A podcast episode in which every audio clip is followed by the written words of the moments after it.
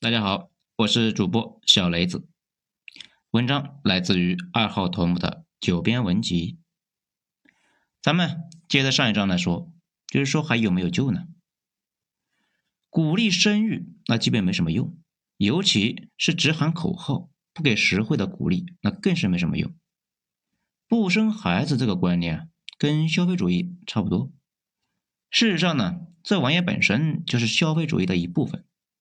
放弃繁衍后代，换取自己过得省心。放弃延续后代这个事的本质呢，就是放弃储蓄和投资，好好消费啊。这种观念一旦被种下去，大概率那是没法逆转了。你再说什么，他都不听。所以基本上也可以放弃这个劝生这个念头了。日本、韩国啊，现在最惨的地方就在于，要不就放开移民，等着国家变色。要不呢，就慢慢消亡，没什么特别好的选择。对于我国来说，情况不乐观，那也还没那么糟。毕竟地盘大嘛，东北不生，山东生；山东不生，潮汕生。而且人口的基数也大，时间比较足。要知道啊，东南亚有两千多万的华人，绝大部分都是福建和闽南人的后代。这生育能力，你们随意感受一下哈。而且中国很多问题其实就是人口太多，那资源太少而导致的。人口适量降一降，那并不是坏事，只是呢别太激进那就行了。到时候一个年轻人养了两个老人和一个孩子，如果生产力没法突破的话，那日子没法过了。既然人口不能够急降，咱们可以从这么几个事情来出发，比如呢。不要动不动就指责那些愿意生孩子的人。一方面，如果他们过得很惨，会加剧中立区的人的一个导向，导向哪里呢？拒生区。另一方面，如果他们也不生了，年轻人暴跌，我们将来那也得跟其他国家似的，得引入黑绿，大家纳税养黑绿的孩子，哼，心里激动不？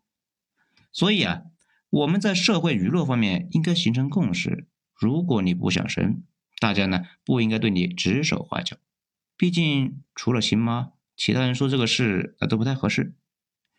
但是如果谁要是想生，就更加没有必要围攻人家，说什么人家是屌癌呀，啊或者说什么有皇冠要继承什么的话呀。如果呢不出意外，我国后续可能也会学习西方的国家，给生育妇女大量的优惠政策，比如生孩子放长假，哺乳期延长。等等等等，不仅如此啊，还要给雇佣育龄女性的公司税收和贷款的优惠政策。道理不复杂呀。如果生孩子会丢工作，还有谁想生孩子呢？那谁来承担成本呢？西方一般的做法呀，是让单身和丁克来承担。以德国为例，单身税那是最重的，丁克排第二。生孩子的家庭呢，有大量的补助。不过这种情况下，依旧是没法抑制生育率的下跌。德国呢，还得从他的好基友土耳其那里引进人口。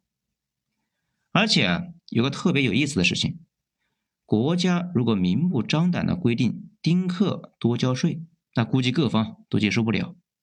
但是如果国家对多生孩子的家庭给补贴，变相让丁克来多交税，大家就普遍觉得没什么问题。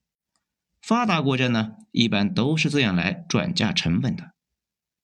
好了，最后呢，咱们来总结一下，大概四点吧。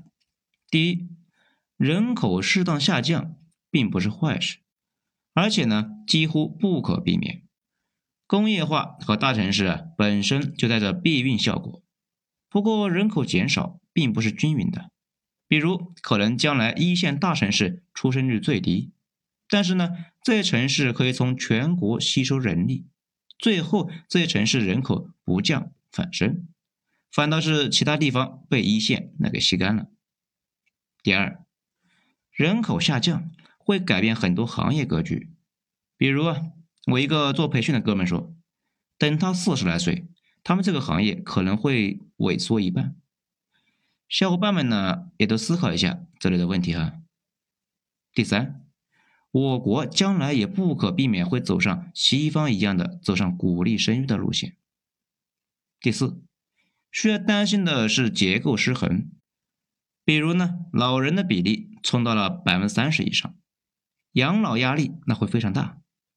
日本呢，现在每个人一生下来就是背着一屁股的债，也是这个原因。好了，总结就是以上。如果大家呢有其他的想法，可以在评论区留言，大家一起来讨论一下。我是主播小雷子，谢谢大家的收听，下期我们再见，谢谢。